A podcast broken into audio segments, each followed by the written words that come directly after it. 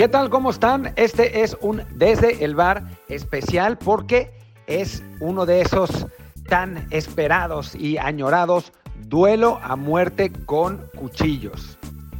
Y en esta ocasión es el segundo duelo a muerte con cuchillos. Curiosamente yo no participo en él, sino es Luis Herrera el que lo hizo con Hércules Gómez y obviamente con el típico tema de la Liga MX contra la MLS, esta vez desencadenado por la, el fichaje de Brendan Aronson por el, Red, Bull, Red, Bull, Salzburg, que, eh, bueno, es un caso atípico de un jugador estadounidense porque no tiene pasaporte comunitario como muchos otros. Entonces, bueno, hubo una discusión entre Luis y Hércules en eh, Twitter y a partir de ahí surgió este duelo a muerte con cuchillos. Yo lamentablemente no pude estar, pero eh, pues está muy interesante lo que, lo que dijeron entre ellos sobre razones y cosas. Como siempre, ya saben que, que no es que nos estemos peleando ni mucho menos, más bien es una, una discusión constructiva entre los dos y pues eh, estoy seguro que les va a gustar y que les va a parecer además muy, muy interesante. Pues sin más por el momento, los dejo con Luis y con Hércules Gómez.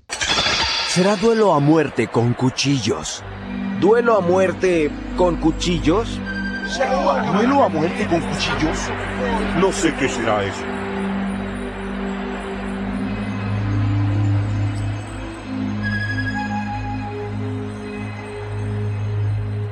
Pues ya estamos listos aquí en Desde el Bar con un invitado que aparece por segunda ocasión en nuestro programa.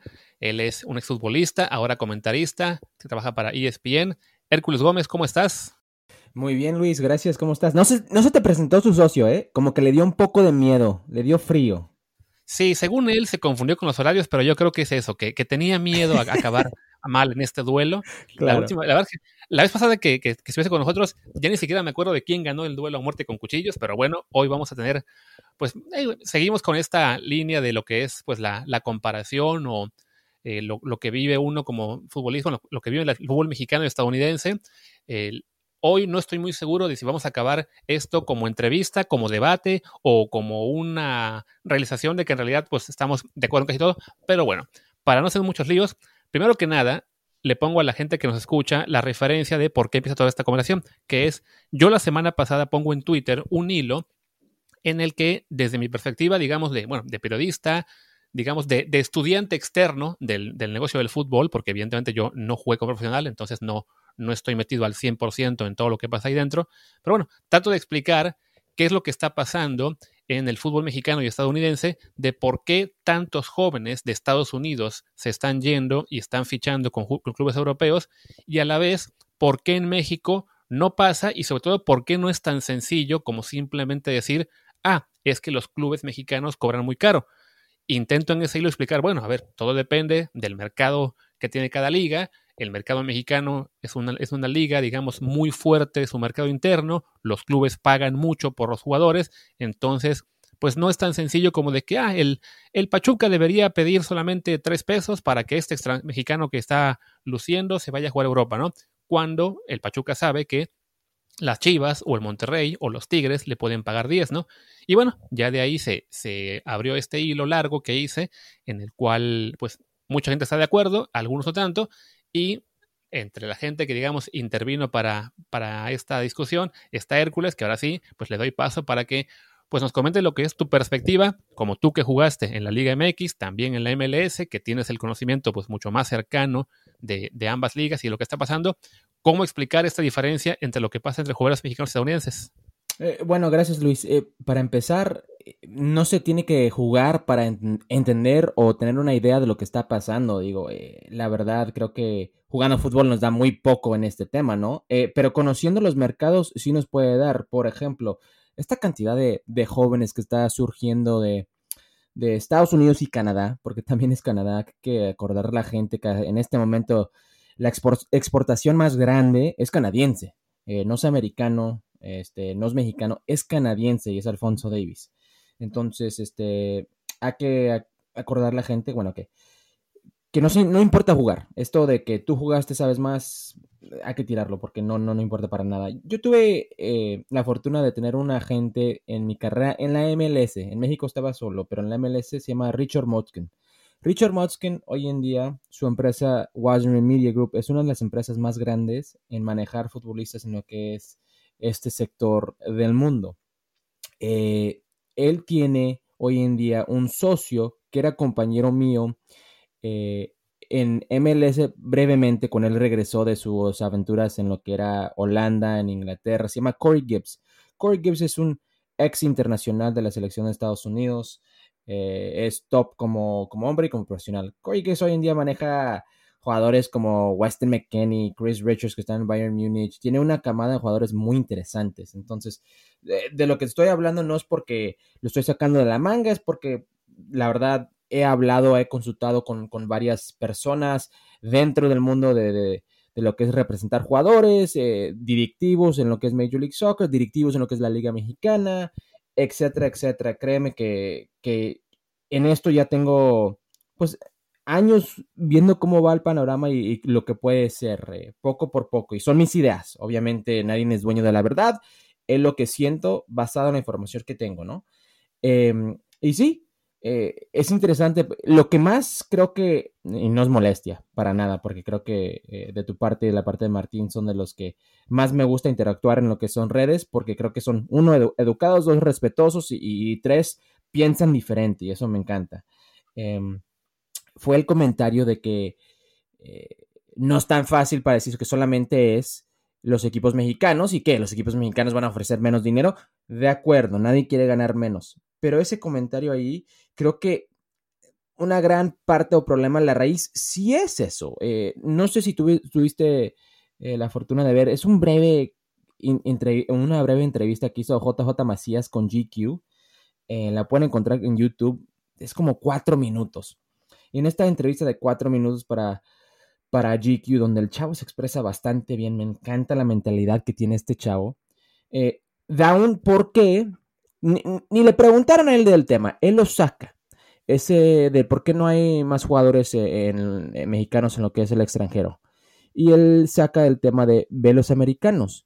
Y dice, ves americanos que están surgiendo hoy en día en ligas top, en equipos top eh, están formando ya porque van a la MLS y les dan y les dicen, ¿sabes qué? Quiero tal jugador, 500 mil dólares o se va el jugador, jugador gratis, perdón.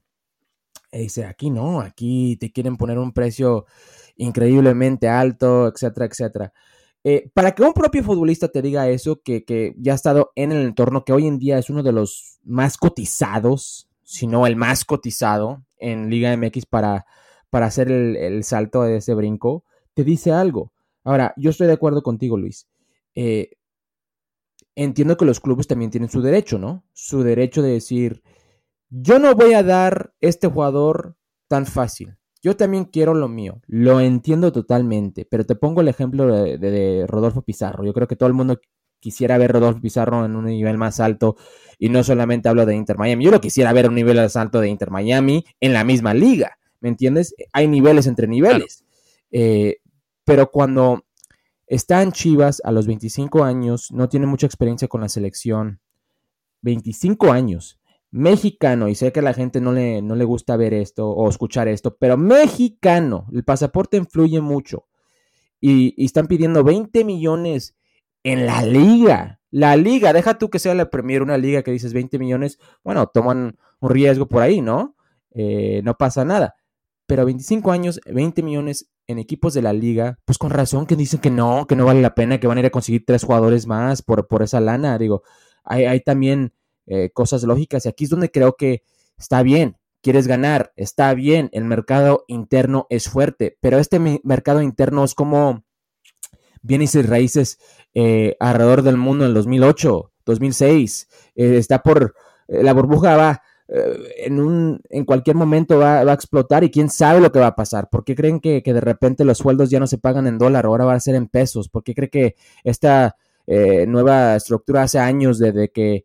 Eh, de que los mexicanos que, ganaban mucho ya no tienen lugar y de repente vimos una explosión de ellos en el ascenso, una explosión de ellos en, el extranjero, en Costa Rica, en Guatemala, porque el mercado, el mercado siempre revienta de una forma u otra y estamos viendo lo mismo que lo, que es de Pizarro, Pizarro es un ejemplo que mencioné en ese hilo, que creo que sí, es, es muy normal que en, esas alturas de su carrera no se haya podido a Europa, porque sí, es, es muy descabellado que se pidan por él 20 millones a estas alturas, ya con 25, 26 años, sin haber probado mucho eh, a nivel exterior. Hablamos de que, bueno, toda su carrera ha sido en la liga, que ha sido muy buena para la Liga MX, sin ser tampoco, digamos, algo legendario, y en selección tampoco tuvo oportunidad nunca de, pues, de dejar una huella, o sea, ha tenido oportunidades, pero francamente, pues ha sido un jugador en selección de medianito a, flojo, entonces me parece normal que, que, un equipo europeo no lo, no lo vea como una inversión que valga la pena.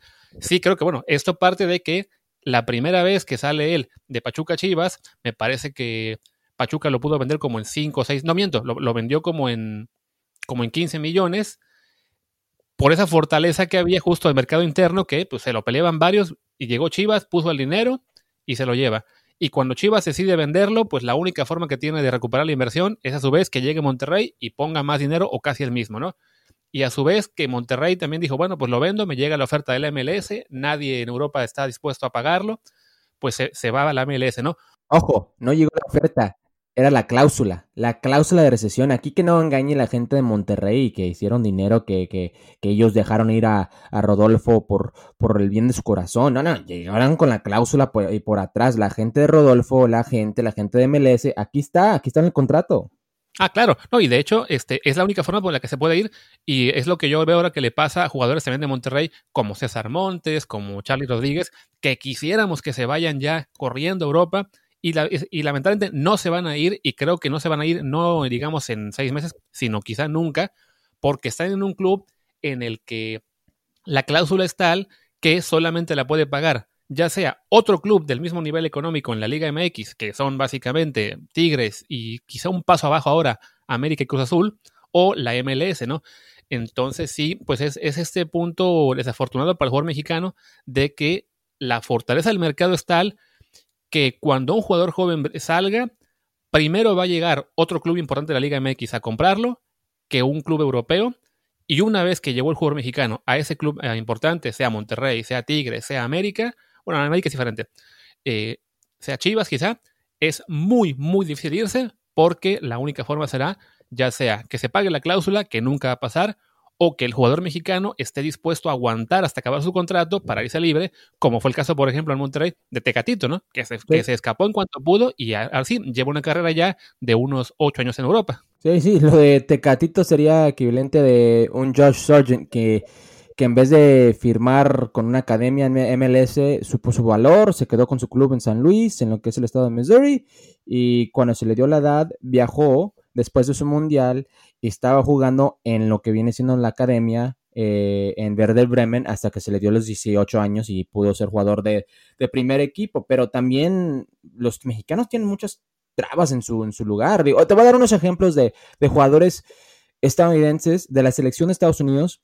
eh, en dónde están y, y no por qué, pero tal vez algo que le da entrada y por qué dónde está, ¿no? Serginho Dest. Eh, Serginho Dest es increíble, Serginho Dest tiene creo que 35 partidos tuvo en primera división, una temporada, Luis, en primera división. Serginho Dest eh, jugó muy poco con la selección de Estados Unidos eh, el año pasado por todo lo que ha pasado. y se va al Barcelona. Serginho Dest es uno de muchos jugadores que tiene doble nacionalidad en lo que es Estados Unidos. No solamente la selección, lo que viene siendo el país. Eso es muy normal, ¿ok? Serginho. Entonces, con esa doble nacionalidad se le da el paso de ser con ese pasaporte comunitario, que, facilita muchísimo y lo entendemos bastante, ¿no? Un jugador mexicano no cuenta con eso, eh, es difícil, ¿ok? Ahí está uno. Eh, esta es muy interesante. Tyler Adams, que está en Red Bull Leipzig, en la Bundesliga, te voy a dar el ejemplo de Caden Clark. Eh, ¿Ubicas el nombre Caden Clark? Me suena, pero creo que no es el mismo que Te voy a explicar Caden Clark, ¿ok? Primero Tyler Adams. Tyler Adams, eh, desde chavito, joven promesa, varias selecciones juveniles, está en la academia de, lo que es eh, New York Red Bull, jugador importante para Jesse Marsh, que hoy en día es director técnico de Red Bull Salzburgo, Salzburg, este, americano el DT, era técnico de lo que viene siendo eh, Red Bull New York. Se va a auxiliar Jesse Marsh a lo que es, eh, a lo que es eh, Red Bull Leipzig. Va Tyler Adams, joven promesa, mucho futuro. ya lo que es Red Bull, sea Salzburgo, sea Leipzig, sea otros lugares alrededor del mundo, ya tienen una red y el equipo de New York, New York, New Jersey es parte de esa red. Entonces ya tienen la mira a Tyler Adams facilita mucho jalar de un lado al otro porque ya es de ellos. Es un ejemplo. Caden Clark, esto es interesante. Caden Clark es un chavito que hace una semana, tal vez 10 días, Luis, firmó su contrato de primera división. Lo firmó, 17 años. Ese mismo día, con Red Bull, debuta, anota gol. Unos cuatro días después, tiene su segundo juego. Anota un golazo fuera del área, la mete el puro ángulo, 17 años, dos juegos, dos goles, un volante creativo, box to box también, eh, mucho despliegue físico, defensivo, muy inteligente, maneja perfiles, técnico, eh, mente brillante en último tercio, muy joven. Este chavo, para que veas lo que, y, aquí voy a consultarte a ti, lo que de repente está haciendo el resto del mundo, él viene, él viene de un lugar que se llama Medina, Minnesota. Medina, Minnesota no tiene eh, equipo, obviamente. Lo más cercano es el equipo de Minnesota United. Eh, pero porque cuando él estaba jugando Minnesota United era el Minnesota Thunder, sus derechos no eran de ellos. Entonces, este chavo que le vieron un, talento, lo jalaron a la Academia de Barcelona, en lo que viene siendo Arizona. El estado de Arizona, que está cerca de aquí, California y cerca de Nevada, ahí es donde tienen una academia ellos, una de varias academias y muchos equipos alrededor del mundo ya quieren poner escuela aquí. Y no solamente en, el viejo continente. Yo cuando estaba en Pachuca, Jesús Martínez me, platicaba mucho de poner eh, una, escuela de Pachuca en Las Vegas. Eh, yo cuando estaba en Santos, eh, Alejandro Iriaregori siempre bromeaba de que quería hacer algo con, con, la MLS y yo le decía en broma, cuando, estás, cuando estés listo para Santos Laguna Beach, me, me dices, yo te ayudo. A lo que voy es, estos equipos ya tienen red en Estados Unidos. Entonces, Kaden Clark le va bien ahí. El director deportivo que él tuvo en el Barcelona se va a lo que es el segundo equipo de Red Bull de Nueva York y lo jala. Entonces, eh, no existen esas trabas de que este jugador es mío, derechos de formación, que es un tema loquillo en los Estados Unidos y no vale la pena ni, ni entrar. A lo que voy es, ya tienen visorías, ya tienen gente dentro de Estados Unidos. Yo te pregunto a ti, Luis, ¿Por qué no vemos esto en México? Eso es, antes de ir con los restos de los ejemplos. Tenemos Atlético San Luis en México. ¿Cuántos jugadores mexicanos vemos en Madrid?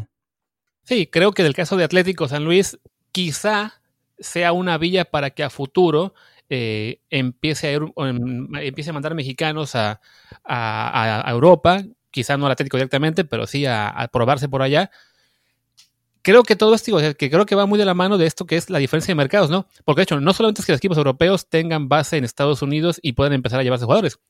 Los propios clubes mexicanos también ya tienen muchos de ellos base en Estados Unidos y empiezan a traerse jugadores mexicoamericanos a, la Liga MX, donde a su vez se van a quedar, digamos, atorados un poco en, eh, si es que alguno quisiera irse después a Europa pero creo que, creo que todo va de la mano de esta diferencia de, potencial de mercado. O sea, en este momento Estados Unidos es un, es un mercado del que es muy fácil sacar jugadores, sea para Europa, sea para la MLS, sea para México. O sea, no, no hay, digamos, este, o sea, jugador, jugador estadounidense o mexicoamericano o, o, o que sea también comunitario que esté en Estados Unidos es un terreno tan fértil que cualquier eh, institución, digamos, que tenga su academia ahí, va a poder sacar prospectos, ¿no? Sean europeas, sean mexicanas o sea la propia MLS.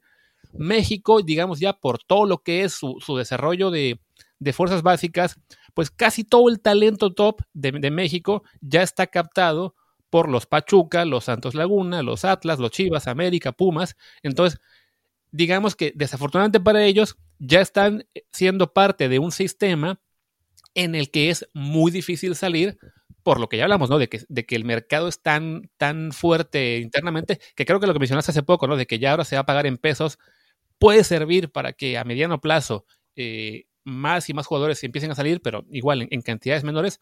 Pero digo, va todo de la mano, ¿no? O sea, desafortunadamente para México, la, liga mexicana se volvió tan fuerte económicamente que a su vez terminó siendo, digamos, un, un, candado impresionante para que el jugador mexicano se vaya. Sí, pero parte de la razón que es tan fuerte, ya que decirlo, es por el mercado de, Estados Unidos, ¿no? Por el dólar. Ahora. Claro, porque a fin de cuentas, buena parte del dinero que llega a la Liga MX es de los de, de la transmisión, de, que paga sobre todo TUDN, Univisión, claro. Fox Deportes y demás, que le pagan más a los mexicanos que a la propia MLS. Claro, vale tocar el tema de que esas cosas pronto bueno, poco por poco debo decir, están cambiando. Eh, vemos las segunda, tercera, cuarta generaciones de México-americanos en Estados Unidos y, es una realidad. Eh, cada día hablan menos español. Eh, están de repente con otras costumbres, otras ligas de que pueden ver, otros deportes que le pueden atraer la atención, otras cosas que pelean por su dinero. entonces, poco por poco, eso se va a ir por no decirlo de otra manera muy fea, se va a ir muriendo, ¿me entiendes? Entonces, ese mercado estadounidense no siempre va a estar ahí. Por eso es importante, por eso es importante globalizarse como el resto del mundo. Sí, de acuerdo. O sea, yo, creo que es una cosa que, desafortunadamente, lo que mencionas es una situación, digamos, a largo plazo, o sea, de, no, no cuestión de, de pocos años, sino de generaciones. Y, en la liga mexicana y en el fútbol, pues desafortunadamente se ve siempre muy en el corto plazo. O sea, yo estoy de acuerdo en que sería ideal que los clubes mexicanos trataran de pensar mucho más a largo y dijeran, ok, yo Pachuca, yo Santos, que son los, únicos dos que más o menos lo intentan, pues voy a apostar más la, mi, mi, modelo de negocio a generar jugadores y a exportar, ¿no? O sea, que si tengo una plantilla sub-17 que, que, que la veo prometedora, no sé, me la llevo de gira a Europa para que se vean, para que los vean y tratar de colocar algunos jugadores este, allá. Y a largo plazo esto me va a hacer una, un, buen negocio, ¿no? Pero su realidad es que pues viven en una situación, digamos, este, de, competencia interna muy fuerte, de que tampoco es que el fútbol mexicano sea, digamos, un negociazo eh, hiper rentable para los, para los equipos que no son propiedad de, de, empresas ya más poderosas.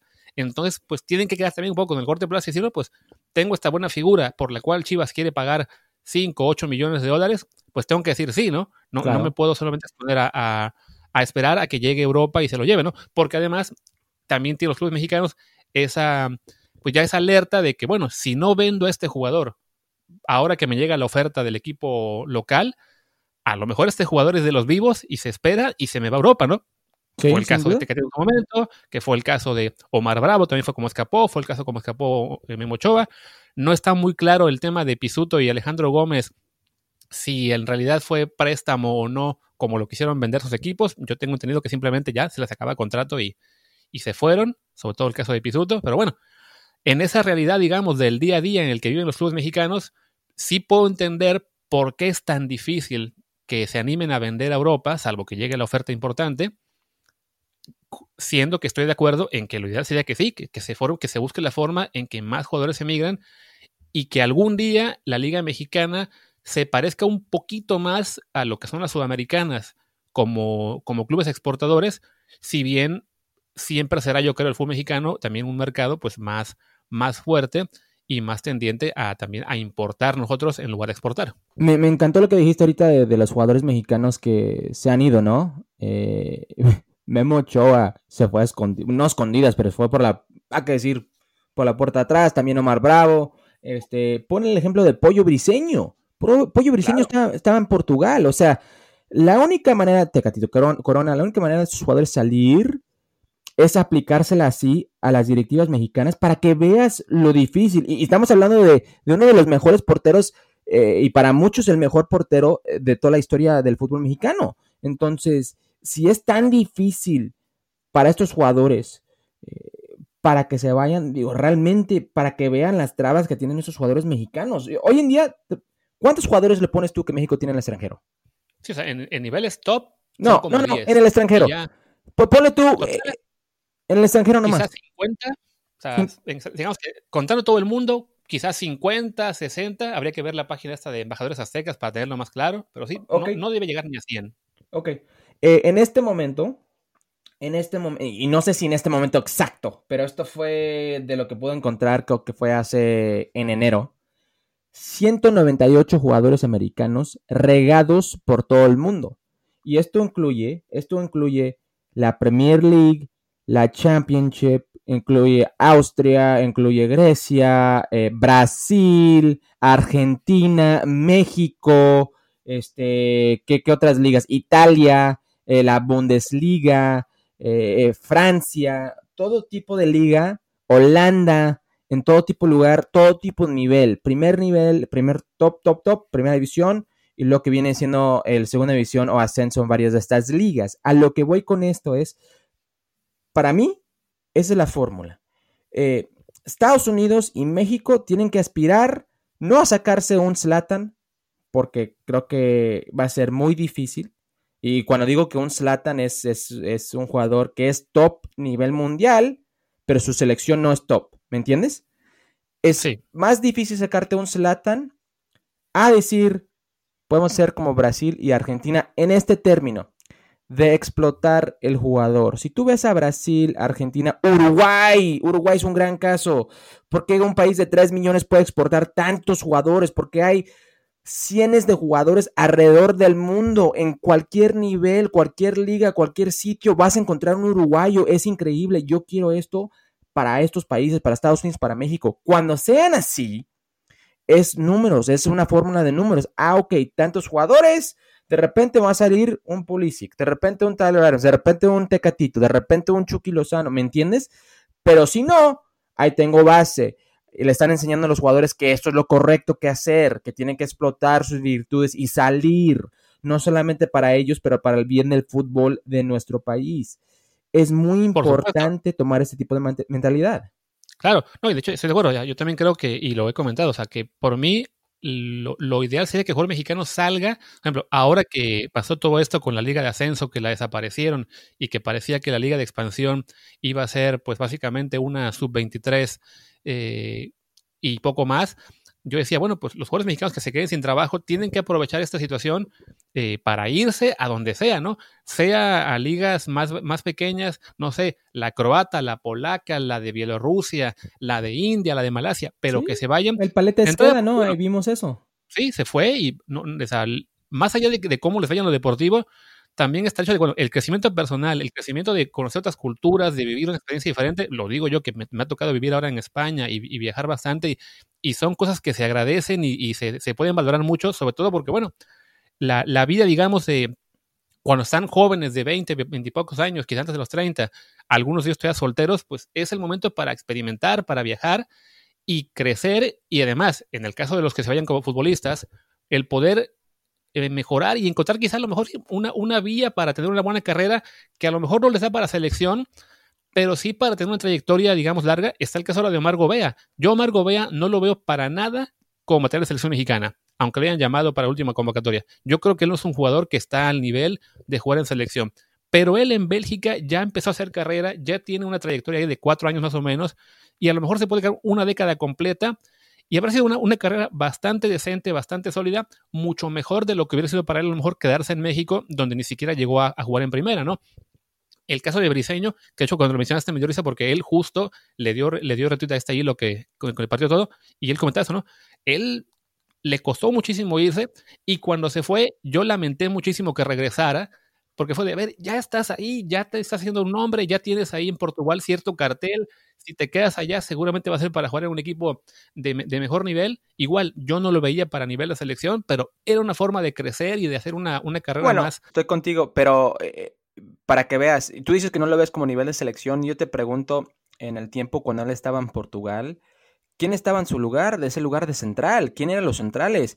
Para que lo vean, para que lo inviten como lo invitaron a, Omar Gobea, eh, mínimo. Lo de Pollo Briseño me queda claro que es eh, una lista negra eh, de la Federación Mexicana, de porque se fue gratis, de, porque lo de Tigres, de, todo eso lo que ha pasado con él.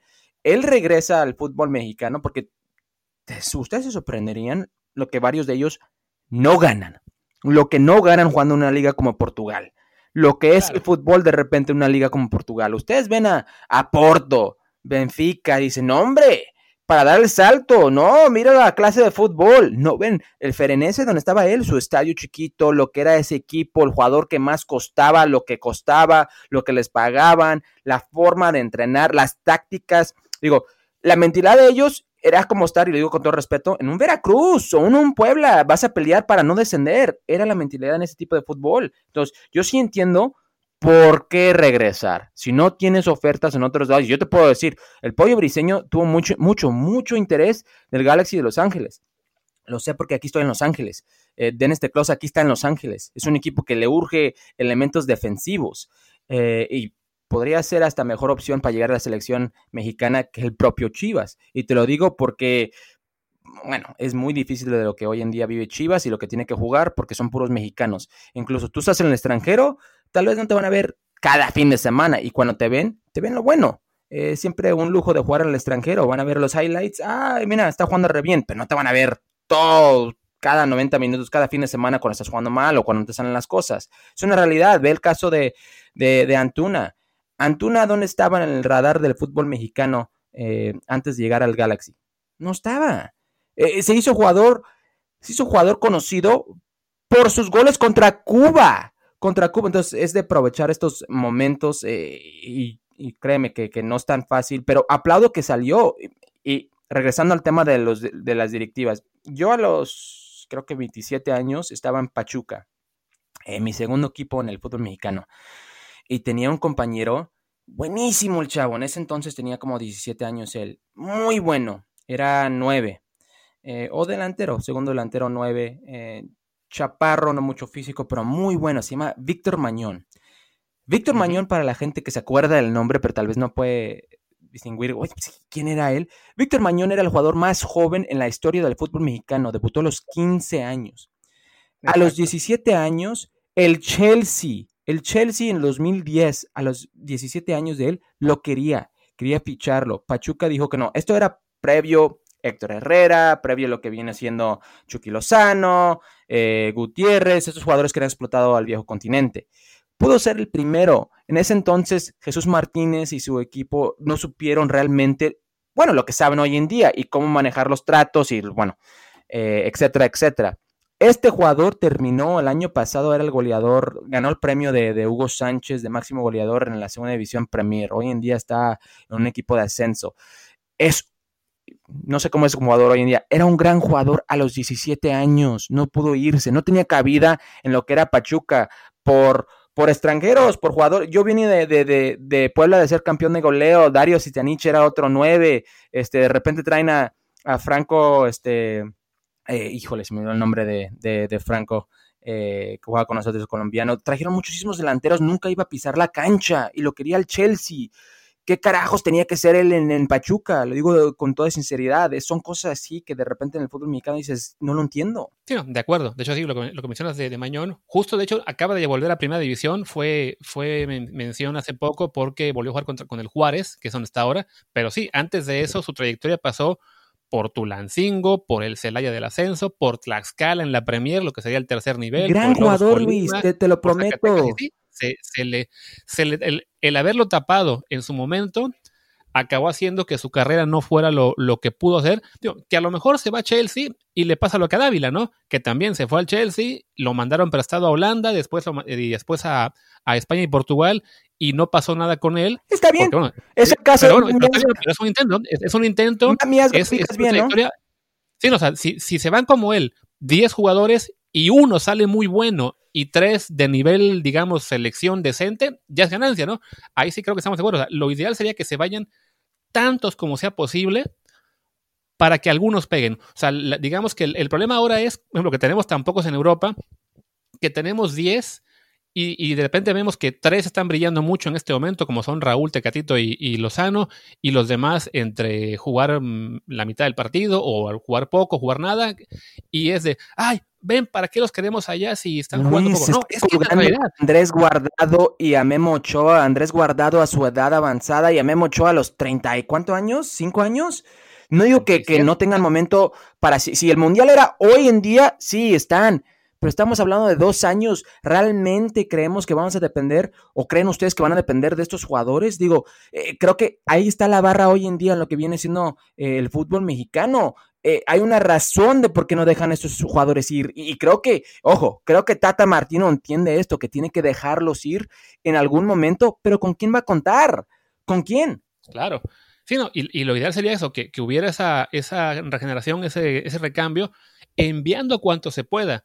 Porque sí, o sea, el, para acabar lo que decía, ¿no? Es de que el error es creer que, ay, tenemos 10 en Europa y solamente brillan 3. Porque es normal. Argentina tiene 1000 y brillan 50, brillan 100, ¿no? O sea, el, el punto ese, ¿no? Es enviar a cuantos jugadores sea posible a las ligas más importantes o a ligas medianas donde hagan carrera y alguno por ahí también dé el salto de calidad y después llegue a una mejor liga eh, porque sí, quedándose todos en México, sobre todo con cada vez menos clubes, por ejemplo, lo que pasó en, la, en expansión, que en realidad pues cada vez son menos equipos de ascenso, que en la Liga MX se se abrió mucho el cupo de extranjeros, que, que yo no que a, mí, no me molesta que haya más extranjeros, pero sí creo que, bueno. Que sean de calidad, ¿no, Luis? que sean de calidad. Encuentran de jugar, y si el jugador mexicano tiene oportunidad de irse, pues sí, lo ideal es que se vaya. Creo yo que va a depender mucho, ahí sí, de que haya más jugadores mexicanos y agentes vivos que sepan que, ok, este jugador es joven, tiene promesa, vamos a aguantar todo lo que se pueda a buscarle equipo en el extranjero y que se escape. O sea, creo que la vía realista para que haya más jugadores mexicanos en el extranjero y sobre todo en ligas europeas es que se vayan ellos pues un poco a la mala, digamos, sin renovar con su club en México para forzar ya sea una salida como libres o bien, ¿sabes qué? Pues tengo 19 años, me queda uno de contrato o me vendes hoy o me voy el año que viene eh, sin que tú ganes un solo peso, ¿no? Y así que los clubes mexicanos no tengan, no tengan más alternativa que decir, bueno, te vendo barato hoy, y me quedo el porcentaje de tu carta que el club pueda negociar, que sería el ideal, ¿no? De que pues, a lo mejor vendes hoy a un jugador por 2 millones y te quedas con el 50% y resulta que es un Chucky Lozano al que luego venden en 40, ¿no? Claro. Eh, Luis, eh, un par de cositas. Eh, ¿No te imaginas la cantidad de mensajes, llamadas que recibo cada seis meses de jugadores alrededor del fútbol mexicano, mexicanos, jugadores extranjeros que ya hicieron su vida en el fútbol mexicano, que me están consultando cada seis meses para ver si hay oportunidad en Estados Unidos y en Canadá. Sea Major League Soccer, sea USL, que es como la segunda división aquí. No hay descenso aquí, no hay ascenso. Entonces, una segunda división separada, una liga separada de lo que viene siendo Major League Soccer. Eh, muchos equipos en todas partes de Estados Unidos. Si hay oportunidad. Es increíble la cantidad cada seis meses. O sea, también hay hay una, estamos encontrándonos en una zona negra, un, hoyo negro de repente donde cae el futbolista en México y, no solamente mexicano, en donde ya está perdido. O sea, eh, la selección de, nadie va a decir que la selección de México a nivel juvenil no es potencia. Eh, creo que estamos de acuerdo tú y yo que es una potencia en el mundo eh, a nivel juveniles, ¿no? Sub 17 es potencia, sub 20 creo que va a ser potencia también. pero ¿Qué pasa después de los 18 años, entre los 18 años a los 22, Luis? ¿Por qué estos, estas potencias del mundo, por qué destacan, por qué no destacan, perdón, por qué están estancados, por qué no juegan, por qué no, después de su debut, no se mantienen? Eh, son cosas que creo que el mercado del fútbol mexicano se tiene que preguntar y realmente si no toman eh, asunto en estas cosas, van a perder generaciones de producto, deja tú de jugadores, para ellos, su producto, deja tu formación de jugador y persona, su producto, su dinero. Digamos que aquí México tendría que verse en el espejo de Argentina, de darse cuenta de, a ver, tenemos talento joven, la única forma de que el talento explote es que pueda jugar y para eso se tienen que ir los que ya están brillando. si tienes un jugador de 23 años que, que, es ahora titular en tu equipo, bien, que se vaya y que venga el de 19 y, siga el ciclo, ¿no? O sea, Argentina, su liga en este momento no es que sea tan fuerte como llegó a ser. O sea, en este momento la liga argentina, eh, su nivel la verdad es que ha bajado, pero sigue exportando, se sigue manteniendo eh, como una productora importante de jugadores y por eso puede uno ver que los Boca, los River, los estudiantes, los Independientes cambian de jugadores constantemente y se mantienen competitivos por eso, ¿no? Porque saben que si voy a vender hoy a mi figura porque ya llegó el equipo europeo, que a lo mejor ya no es el Atlético o el Manchester o el, o el Bayern, sino algún equipo rico de Rusia o de Ucrania, pero bueno, siguen llegando por mis jugadores, se lo siguen llevando, pues que se vayan y mi liga se va a renovar con esa con la siguiente generación, ¿no? Que es lo que le falta a México. Tenemos una a lo mejor una muy buena generación y se encuentra por un lado con los extranjeros, que yo insisto, no me molesta que, lo, que los haya, porque creo que es bueno que haya competencia de donde sea y, y el que y, y aunque sean un número alto, y también los mexicanos que, que siguen ahí, ¿no? O sea, yo creo que es abre la puerta a que se vayan los mexicanos. Este... Dile a Luis, ¿no te molesta nada a los extranjeros? A mí me, molesta, digamos, que haya tanta que se elija tan mal, ¿no? Por ejemplo, yo que soy de Veracruz, cuando veía que Veracruz tenía 20 jugadores y eran, bueno, pero trajiste 15 que son casi, casi eh, bomberos y, fontaneros, ¿no? O sea, trae los que sean, pero que sean buenos, ¿no? Ese es el, el, problema, ¿no?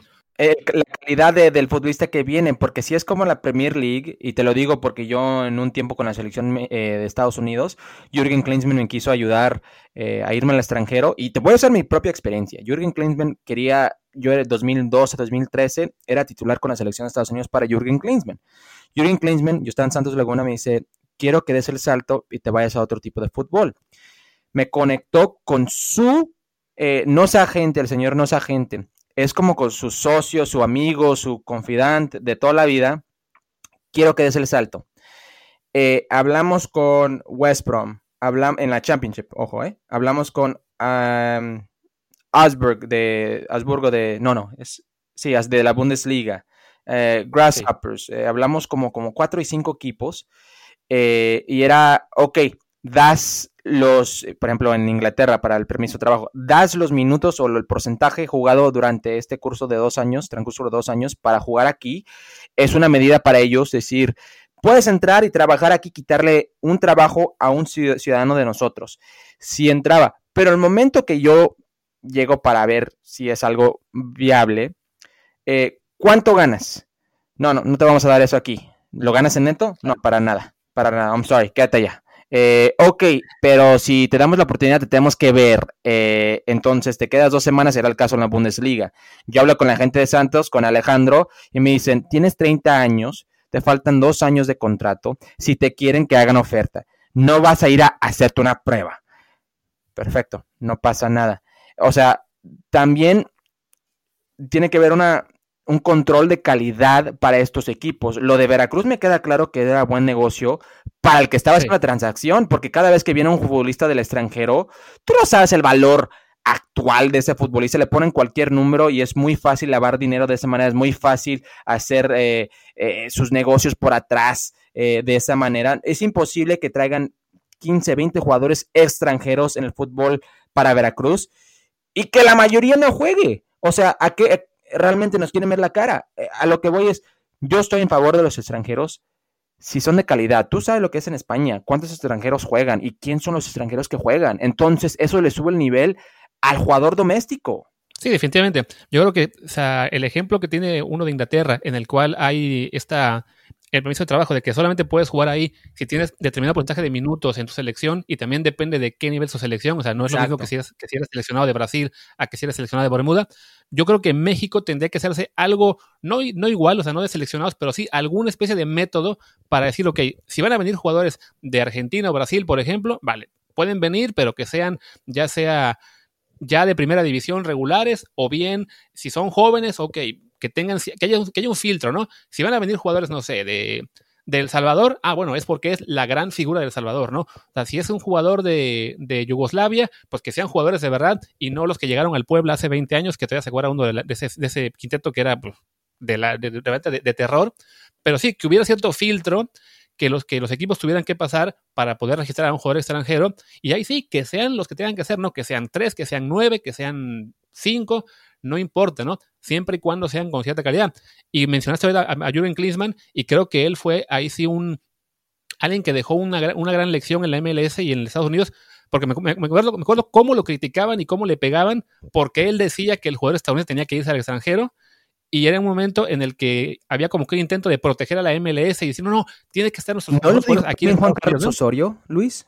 ¿Cómo? ¿No lo dijo también Juan Carlos Osorio? Exacto. Y, lo, y, y es algo que que desafortunadamente creo que en México se entiende en el sentido de que sí sería bueno que se vayan, no se entiende en el sentido de que, ah, bueno, hay que dar facilidad o hay que buscar las alternativas para que más puedan irse, ¿no? O sea, yo entiendo por qué ocurre y entiendo que la vía, digamos, más realista de solucionarla es que los jugadores se pongan vivos y que los agentes sobre todo les consigan ofertas lo más jóvenes que se puedan para que no estén ya, digamos, pues contratados por mucho dinero en México y que les sea mucho más difícil plantearse la, ida o no. Pero sí, es cierto que lo, que tiene que pasar es que también los clubes de algún modo cooperen y digan, pues, ¿cómo enviamos a más jugadores al extranjero para mejorar nuestro fútbol, para mejorar también nuestra fuente de ingresos? Porque como dices, ¿no? El mercado estadounidense no va a estar ahí toda la vida. Eh, y además, confiar en que si hoy un equipo como Pachuca o como Santos vende a un jugador joven eh, prometedor, o incluso a uno ya más consolidado, es en parte porque sabe que atrás, que en fuerzas básicas, vienen otros dos o tres que también pueden tomar su lugar, ¿no? O sea, somos un país de 120 millones de personas, más 30 en Estados Unidos. El talento está ahí, es cosa de, pues, de rascarle, de buscarlo y darle oportunidad y que una vez que ya más o menos demostró, venga, a buscarse la vida en otra parte, a dejar un cierto, un buen ingreso, sin ser a lo mejor el, una millonada, pero que sí, que, que, el ciclo sea más, más redituable para todos y a su vez eso, eso también es cultural. Y regreso a la entrevista que hizo JJ Macías con GQ, la pueden encontrar en YouTube, vale la pena, es cuatro minutos. Me encanta la mentalidad de este chavo, me fascina porque yo yo vengo de Estados Unidos a lo que es México, yo vengo con raíces mexicanas, ¿no? Pero igual era como un, un shock de cultura cuando yo llego a México. Nunca he vivido en México. Viví yo toda mi vida en Los Ángeles y lo que viene son en Las Vegas. Créeme que era una, un shock total cuando yo llego a Puebla y cuando llego a Pachuca. Eh, me, siempre me decían, eh, y créeme que yo tenía, muchas deficiencias eh, técnicas llegando a México. Yo no tenía las fuerzas básicas que muchos otros mexicanos. Técnicamente el mexicano es ay, muy apto, muy limpio, muy bueno, muy bueno. Pero yo tenía otras cosas y me los decían las directivas, los directores técnicos, es que tú eres diferente mentalmente. Y yo lo tomaba como, ¿cómo? ¿Cómo? Hasta me sentía mal que, si yo fuera, si yo fuera mexicano y que digan que mentalmente soy débil, pues me molesto, me enojo, ¿me entiendes? y en esta entrevista JJ Macías habla de la mentalidad mexicana y dice, yo en este momento, a mí no me interesa el dinero, busco el proyecto de fútbol, el proyecto, habla del crecimiento del futbolista, de lo que él puede lograr a largo plazo, dice, yo entiendo que el dinero va a llegar. Eh, desafortunadamente, la mentalidad mexicana eh, para un joven futbolista no es así, y mucho menos en el tiempo cuando yo jugué. Creo que estamos viendo más mentalidades diferentes. Y esto empieza con la sub-17 que ganó el mundial, la de, la de, la de, ojo, Javier Hernández, que no fue parte de esa sub-17, pero Giovanni Dos Santos, es Carlos Vela, Héctor Moreno, etcétera, etcétera. Y no digo que ellos sean ejemplos de esto. Digo que se nota el cambio, el shift en mentalidad en esa generación, porque la generación antes, pues es, la mayoría jugó en lo que es México, eh, ganamos bastante bien, somos cómodos, somos, es nuestra manera de hacer las cosas. Te doy un ejemplo rápido, llega Pedro Caixinha Santos y era un cambio radical para todos, para todos. Me acuerdo que en las primeras semanas Osvaldo Sánchez tenía problemas del método de trabajo del entrenador de porteros, este, Darwin Quintero tuvo sus pleitos con Caixinha, etcétera, etcétera, porque era muy radical el cambio de trabajo. Me acuerdo algo que dijo eh, Osvaldo, que lo quiero y lo estimo mucho. Nosotros somos así, tenemos nuestra forma de hacer las cosas. También ellos se tienen que adaptar, a nosotros, que está bien. Puede ser que también el director técnico, el cuerpo técnico, se tiene que adaptar también al jugador que tiene disponible. Pero lo que voy es, mentalmente, tiene que cambiar eso del futbolista mexicano. Cómo se cuida fuera de la cancha, eh, cómo se alimenta, eh, cómo, cómo entrena, eh, lo que busca en términos de, logros, no solamente deportivos, pero de vida. Es tema cultural. Insisto, el momento que va a cambiar el fútbol mexicano para bien, tiene que cambiar también el país. O sea, México tiene que ser más globalizado, eh, tiene que cambiar en ese, ese aspecto. Tú ves, y, te hablo de lo que yo sé, de, porque lo vivo aquí. En Estados Unidos puedes encontrar en cualquier momento en Los Ángeles 100 nacionalidades, ¿me entiendes? Eh, y, esos 100, a todos les gustan fútbol. Y puede ser que todos tengan hijos y puede ser que todos sean del mismo equipo un día. ¿Cómo unir esas ideas? Eh, bueno, en México eh, tal vez eso no es capaz o probable. Entonces tienes la misma idea siempre. Y, y, tener la misma idea puede facilitar muchas cosas, pero no dice que es bien. Sí, es que creo que ahí dicen, el clavo de que el problema que hay en el fútbol mexicano no es solo el fútbol mexicano en sí, sino bueno, que es parte de una cultura de un país que tiene a su, vez muchos problemas, que tiene, también creo que eso influye muchas veces que, bueno, muchos jugadores mexicanos eh, profesionales son jugadores que llegan pues de haber sido, de, bueno, de la pobreza, de la malnutrición, entonces también está ese factor, ¿no? O sea, en parte, ¿por qué no se va el jugador mexicano o, cuando se va a Europa le sufre un poco? Muchos lo que llegan, ¿no? Llegan flaquitos, llegan físicamente de, menor nivel que, un estadounidense que por lo general pues tuvo una mejor nutrición, un, mejor atleticismo, eh, y vemos que ahora pues, lo que le pasaba a Chucky Lozano con, con el Napoli el primer año, ¿no? Que decían que se cae el pobre cada vez que le, llegan, hasta que no se fortalece, eh, no, no puede competir, ¿no? Creo que es otro, factor que, influye y que va de la mano, ¿no? Que es por la característica que es de como, como país, como economía, como sociedad, hay esa, esa, digamos, esa desventaja física por un lado, que, que tienen muchos jugadores, y también esa mentalidad un poco de me urge llegar a profesional y me urge ganar mucho dinero porque tengo que salir de esta situación en la que estoy, ¿no? Sí, tienes toda la razón. En Europa y Estados Unidos, los deportistas profesionales o todos los que juegan, los que juegan fútbol, eh, en, quizás vengan de un nivel socioeconómico un poquito más, eh, más elevado. Toda la razón. Y eso les, les, permite tener un poco más de, pues, de educación o de, cultura, de, de, mentalidad diferente, ¿no? Sí. En el mexicano toca también trabajar eso, pero bueno, es parte de lo que los clubes tienen que trabajar también desde más jóvenes, que sus, que sus jugadores chavitos tengan mejor nutrición, mejor educación, más perspectivas de ver el mundo. Y si eso implica que de repente se te va a ir un jugador joven, bueno, Macías yo creo que se va a acabar yendo libre, porque Chivas de, de algún modo no va, no va a poder capitalizar con él y va a intentar renovarlo o algo así. Entonces creo que Macías en algún punto va a tener que plantearse, pues me voy cuando acabe mi contrato y con la pena, ¿no? Claro. Sí, como Macías, muy pocos. O sea, los subo, su Bravo, su Choa y los demás. La mayoría es de, eh, tengo 17 años, quiero debutar. Uy, qué felicidad, ya debuté. Uy, qué felicidad, tengo 19, ya estoy jugando más regularmente. Ganaba 10 mil pesos y ahora me quieren pagar 300 mil. Pues firmo. Y cuando se dan cuenta, ya firmaron por 5 años y ya la, oferta que pueda llegar de Europa por ellos, pues ya es mucho más complicado que se vayan, por lo que ya hablamos en la, en la última casi hora de, este programa que, a mí, pues yo temía que fuera un debate más corto y no, ya vamos 50 minutos de práctica. Sí, sí, sí. déjame terminar con esto que, que, creo que vale la pena. Sí hay clubes que están haciendo eso, fortalecer más la persona también, ¿no? Eh, lo vimos con Chivas en su momento con Jorge Vergara, eh, sin duda los Martínez en, en, lo que es el grupo Pachuca. Eh, que implica también eh, Pachuca y León, eh, y sin duda también la gente de Grupo Orlegui, que es Santos y hoy en día Atlas, que creo que hay mucho por explotar en ese sentido, pero son pocos, son contados los que realmente se preocupan por la persona también. y si regreso a lo que viene siendo JJ Macías, le preguntaron qué liga le gusta más. Y dijo la Bundesliga y me hizo pensar, qué raro comentario para un chavo que diga la Bundesliga. No porque no es una buena liga, pero muchos dirán la Premier League, la Liga, hasta la Serie A antes de la Bundesliga, porque la Bundesliga es una liga tácticamente muy interesante, técnicamente muy buena, eh, pero ver lo que es la Bundesliga más que nada, una liga que explota jóvenes, una liga eh, que la mayoría eh, puede dar el salto a otras ligas como la Premier, como la liga, pero es una liga bastante competitiva que es reconocida para formar grandes profesionales. Para que veas la mentalidad em, de este chavo, ojalá surgen más juveniles como esto y estoy de contigo que también es cultural porque me ha tocado jugando la MLS uno de los mejores jugadores que me ha tocado a mi lado se llama Aaron Kovar, un chavito de 20, hoy en día tiene como 25 años, pero cuando estaba con él en el Seattle hace unos años, te juro que era Cristiano Ronaldo dentro de la cancha. Cristiano Ronaldo. Eh, día de juego llegaba y como, eh, eh, no le decía el clic, no tenía eh, esa hambre. venía de una familia de doctores, era el único que no era doctor. Ya dejó el fútbol porque dijo, voy a darle hasta los 24 años.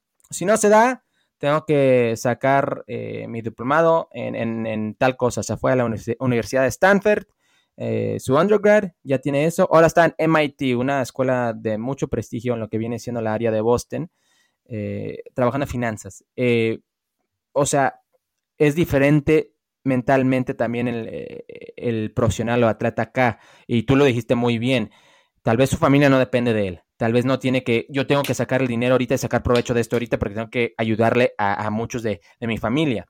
Entonces entiendo eso también y es muy válido. La vida de alguien que haga lo que quieran con su vida eh, es muy válido eso. Pero si hablamos en términos de deportivos, em, sí, es, es buena cosa de repente sacrificar algo por un proyecto. Eh, no es nada fácil, entiendo que el futbolista mexicano tiene muchas trabas y creo que de mi punto de vista era el tema de hablar que no es tan fácil solamente decir que, el futbolista tiene que hacer tal cosa, también tiene trabas en su lugar, trabas en su camino, eh, las directivas, eh, su nacionalidad, las oportunidades que le pueden dar, el propio fútbol mexicano le cierra las puertas, eh, etcétera, etcétera. sí siento que es un futbolista muy bueno, muy apto, muy interesante, pero de repente nosotros, y me incluyo porque soy parte de esta prensa, le, y no tocamos eso, porque vemos el caso de Diego Laines y, la presión que la prensa, nosotros mismos eh, metemos a, un jugador de, este nivel, también tenemos mucha culpa en eso. Sí, de acuerdo. Y bueno, creo que ya, ya estamos llegando a la, hora de, programa, así que pues vamos a cortar por aquí. Hércules, muchas gracias por estar con nosotros otra vez. Esperemos que en la que siga Martín sí se anime a aparecer y no, no le entre el miedo al duelo. Pero bueno, pues bueno, Hércules ya ustedes lo conocen, exfutbolista, está ahora en ESPN. Tu Twitter, Hércules, es arroba Hércules G, ¿no? Arroba Hércules G, espero que Martín... No, ¿sabes que Martín es como su equipo de los Jets, y con eso dejo todo. Ahí lo dejo. Perfecto. Pues bueno, de hecho, los dejo con Martín para que él cierre el episodio. Eh, yo soy Luis Herrera, mi Twitter es arroba LuisRHA. Y ahora sí, pues ya, que Martín cierre con lo que sea que se le ocurra para acabar este programa.